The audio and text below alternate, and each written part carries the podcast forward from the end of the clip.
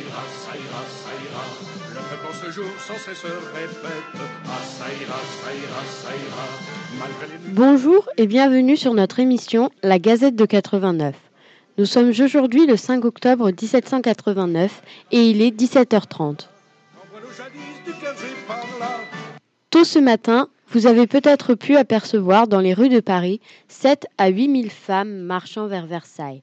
Et c'est après cinq longues heures de marche qu'elles sont arrivées au château. Nous retrouvons sur place notre envoyée spéciale, Eleana Delarue.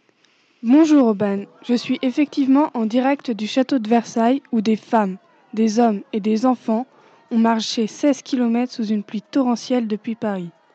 Eleana, pouvez-vous nous décrire l'ambiance de cette foule? J'ai en face de moi une foule déchaînée et on entend partout des cris et des hurlements de femmes réclamant du pain. Et malgré une ambiance tendue, l'excitation est à son comble car quatre jeunes femmes, entrées dans le château il y a une heure pour réclamer du pain au roi, viennent juste de ressortir. Avez-vous pu trouver un témoin pour nous raconter cette scène plus précisément? Et oui, Aubin, j'ai trouvé un témoin et pas des moindres. C'est une des quatre femmes qui ont parlé au roi, et en direct son témoignage exceptionnel. Bonjour mademoiselle, vous êtes une des quatre femmes à être entrée dans le château. Pouvez-vous nous décrire ce qui s'est passé? Bonjour, je m'appelle Louison Chabry, j'ai 17 ans et j'ai été l'une des quatre femmes choisies pour parler au nom de Paris afin de réclamer du pain au roi. Nous avons été reçus par Monsieur Necker et Sa Majesté. Pouvez-vous nous décrire les pièces que vous avez traversées? Nous avons traversé des pièces aux murs blancs et dorés. Il y avait beaucoup de miroirs et des chandeliers un peu partout. Au moment de rencontrer le roi, Monsieur Monnier nous a ouvert une double porte ornée d'or. Et dans la pièce où nous a reçu Sa Majesté, il y avait un immense lustre en cristal et des tableaux. Je n'avais jamais rien vu d'aussi beau. Quel effet ça vous a fait de voir le roi?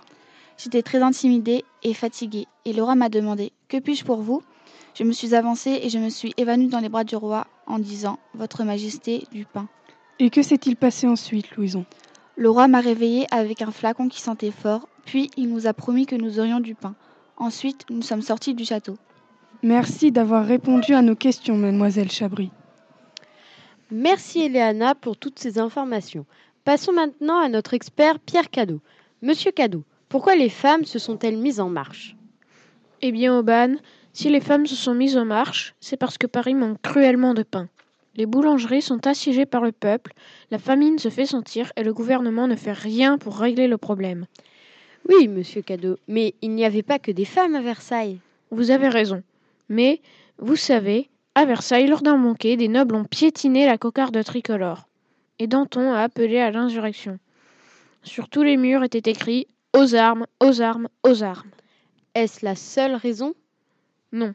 Mais le roi a aussi refusé de signer la Déclaration des droits de l'homme et du citoyen. Et des commissaires à la commune de Paris sont venus exiger qu'il enlève son veto. Cher monsieur Cadeau, expliquez à nos auditeurs ce qu'est ce droit de veto. Aubane. Le droit de veto est la possibilité qu'a le roi de refuser les lois proposées par l'Assemblée nationale, ce trois fois. Et pensez-vous que le roi va signer? Très certainement, car il n'aura pas le choix. Et de plus, il sera contraint de quitter Versailles pour Paris. Eh bien, cher monsieur Cadeau, merci pour votre précieux éclairage. Merci de nous avoir écoutés et à demain sur la Gazette de 89. Ah, ça ira, ça ira, ça ira. Le jour sans cesse répète Ah, ça ira, ça ira.